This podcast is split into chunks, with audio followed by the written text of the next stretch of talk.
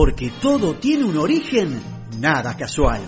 Ahora, en Tropezón de Radio, Pide nos revolea con historias de letras, palabras y frases para desentrañar eso de ¿quién cacho lo inventó?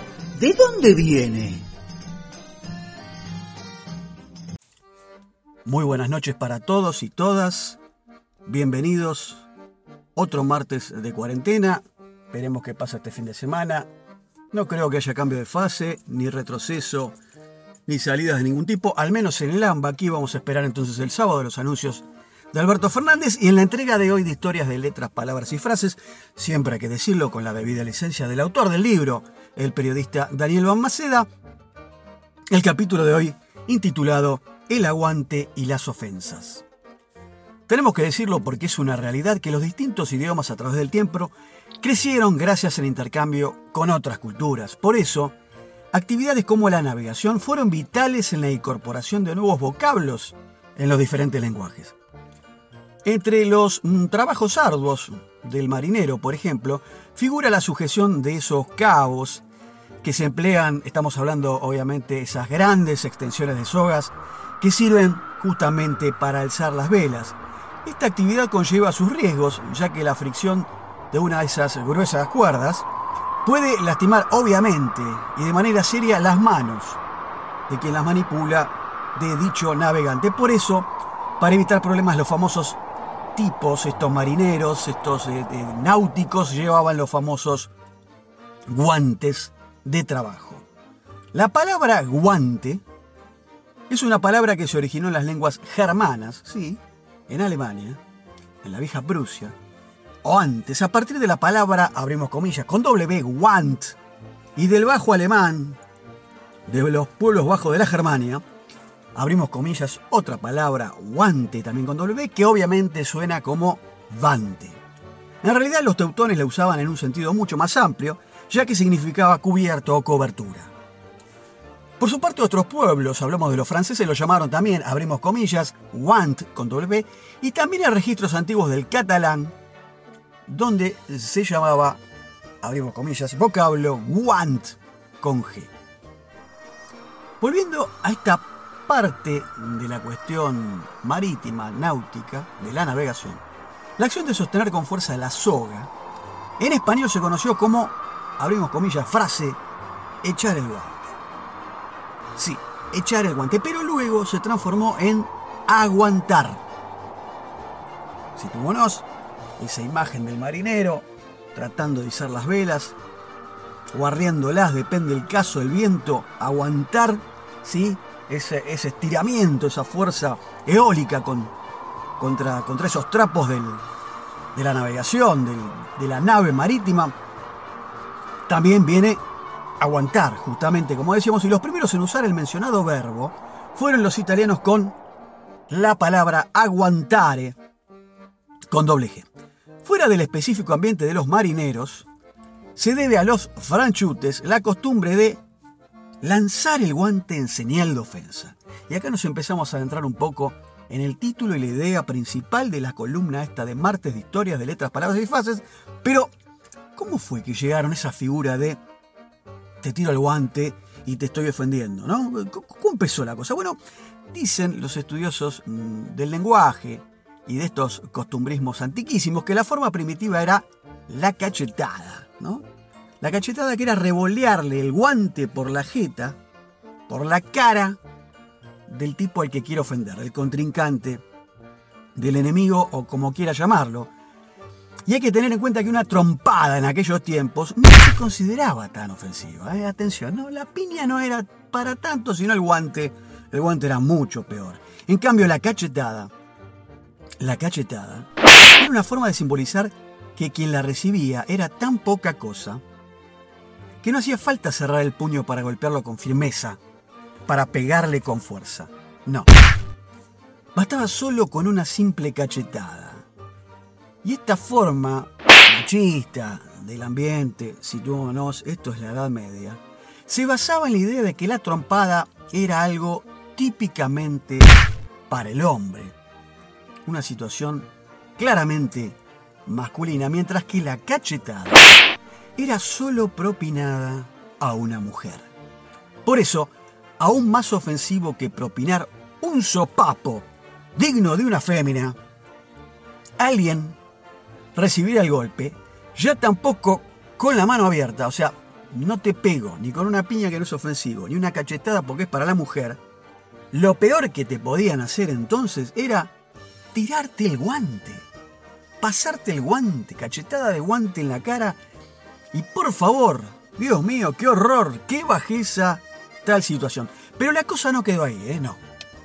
Porque el sistema se perfeccionó y surgió entonces una forma más insolente que consistía en lanzar el guante a los pies del ofendido.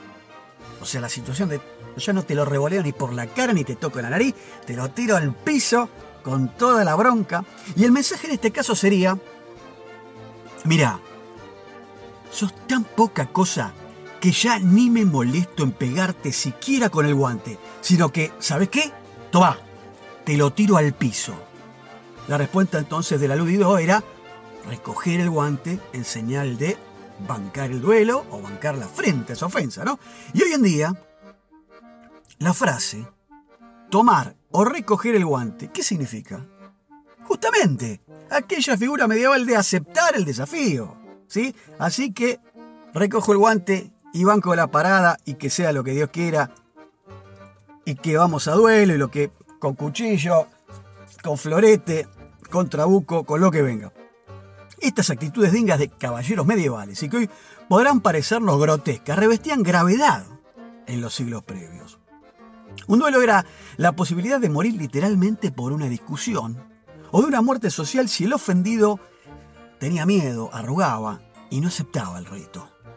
Pero no dejaron de tener su cuota de graciosidad, por así decirlo, porque a veces, a falta de guantes, se empleaba alguna otra prenda, como por ejemplo un zapato o el mismo sombrero, que volaban de manera furtiva hasta el destinatario, agregándole un toque diferente a la disputa. O sea, si el tipo no tenía guante, eh, se sacaba el timbo, el mocasín y te lo revoleaba por el marulo, bueno, justamente eso también era para que te hagas cargo y a ver si te bancas el duelo.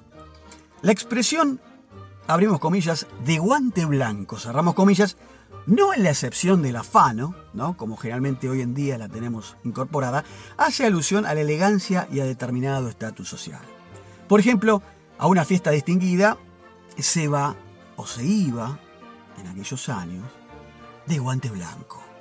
Y volviendo a la figura del ladri, del especulador, ahora sí, del ambiente financiero, de lo económico. En Francia, escuchen ustedes qué interesante esto, en Francia a los tipos, a los ladrones, que acá le decimos de guante blanco, se los llama ladrones de guantes amarillos. Mirá vos, qué loco, ¿eh? nada casual.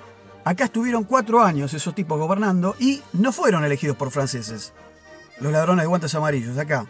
En Argentina fueron elegidos por los mismos con ciudadanos que creyeron y se tragaron el buzón ese sapo amarillo, ¿no? Fue así entonces que el famoso guante también se convirtió en un componente más. Ahora estamos hablando de lo que sería el coche.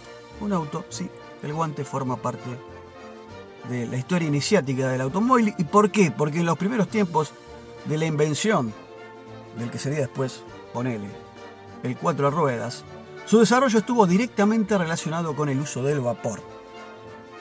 Porque aquellos autos originales eran impulsados con este sistema, no todavía a combustible, a nafta, y se parecían a los carros, ¿no? Porque para desplazarse sustituyeron los caballos por el vapor generado o que generaba una caldera.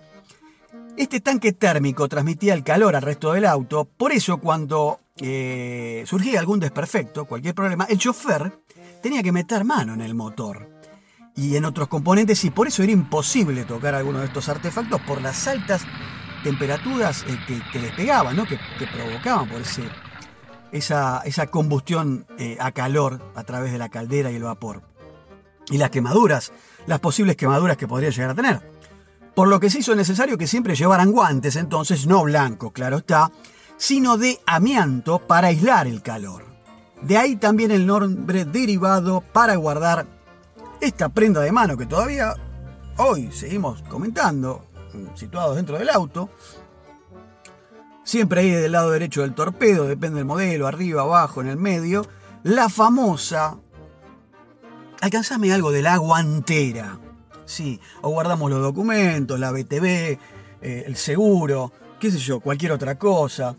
La guantera, la famosa guantera del auto viene de aquí, obviamente, sí, de esa historia de aquellos eh, originales autos propulsados a vapor y la obligación del chofer, por seguridad obviamente, de llevar guantes de amianto por si había algún problema en el motor, meterle mano y no quemarse. Vamos cerrando entonces esta columna de historias de letras, palabras y frases, hoy con eh, un uno por uno de ofertas cortitas. Estamos pobres, sí, realmente la actividad económica sigue eh, cayendo y aquí también en nuestra columna, por un tema de tiempos, economía, de aire y demás, vamos al uno por uno cortito y al pie. Y la expresión que vamos a contar hoy es, abro comillas, dar la lata, cerramos comillas. Una expresión que denota al tipo ese que molesta, que inoportuna o que fastidia, fastidia con eh, cosas eh, justamente inoportunas o con exigencias continuas. ¿no? Un tipo pesado. Y es un modismo, dar la lata, aplicado en general a todo discurso, conversación u otra cosa cuya prolijidad causa realmente disgusto tedio o cansancio. Parece ser que se trata de un modismo difundido hacia el siglo XIX, estamos situándonos justamente en el último tercio, y aunque no se sabe a ciencia cierta su verdadero origen, supone que alude a lo pesado, obviamente, lo aburrido y lo molesto, que es tener que soportar un ruido continuo y repetitivo. Dar la lata, literalmente, imaginemos la lata, ¿eh?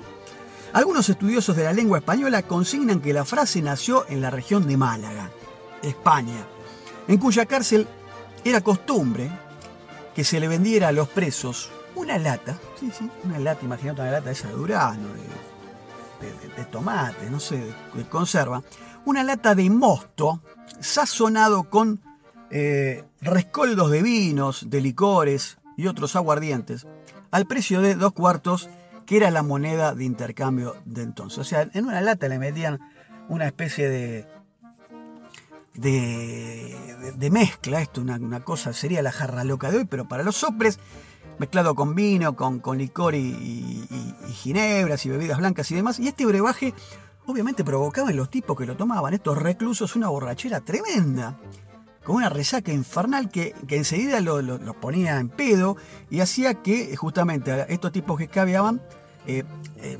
empezaran a hablar y molestasen con una perorata incoherente, diciendo estupideces y demás, hasta el hartazgo, molestando, eh, obviamente a los guardiacárceles, a todo el ambiente del penal, y de ahí entonces viene esa imagen de la lata, ¿sí?